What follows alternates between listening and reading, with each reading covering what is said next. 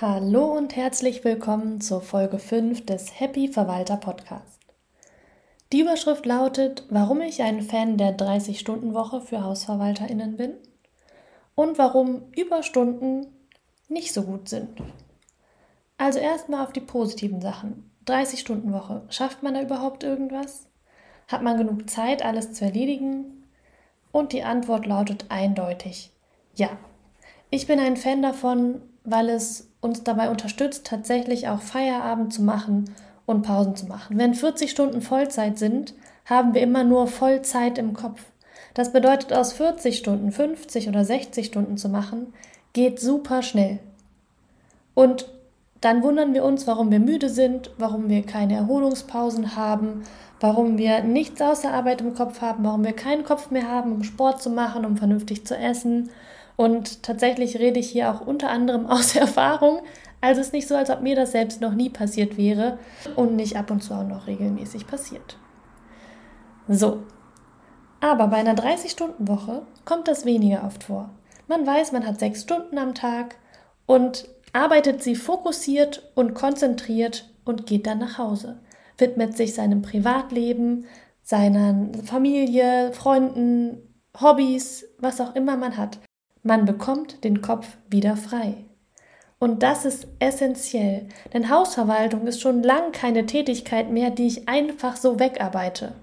Ich muss Prozesse durchdenken. Ich muss mir im Vorfeld Gedanken machen, was kommt als nächstes und als übernächstes und als überübernächstes. Das bedeutet, wenn ich von einem Handwerker oder ähnliches eine E-Mail bekomme mit einer Info und einem Bild, stehe ich da und frage mich zuerst, was sagt mir das Bild?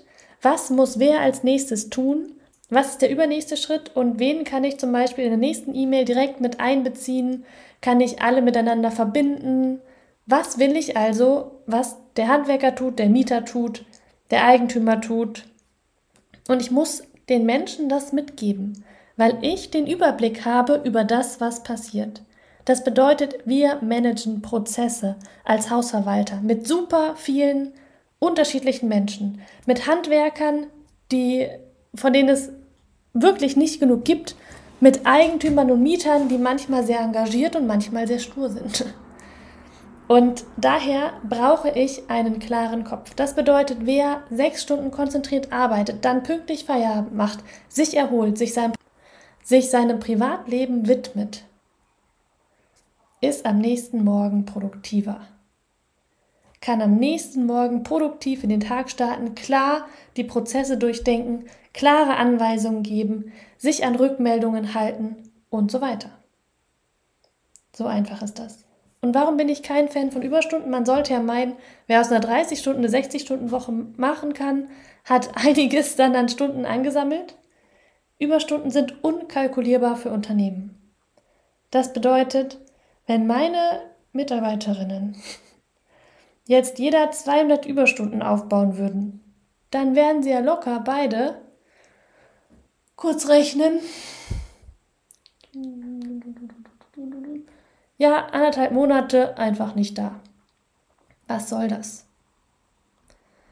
Was soll ich denn machen dem Moment, wo die anderthalb Monate einfach weg sind? Das ist eine höhere Belastung der anderen Mitarbeiter. Wenn die also nicht die Sachbearbeiter sind für das jeweilige Objekt, müssen sich reinarbeiten, haben sie viel, viel mehr zu tun als diejenigen, die ursprünglich schon dafür gedacht waren.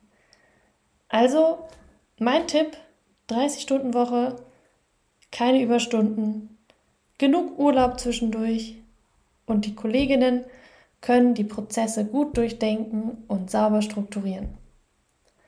Das war's mit Folge 5. Warum ich ein Fan der 30-Stunden-Woche bin und keine Überstunden mag. Und ich freue mich auf euch in der nächsten Folge.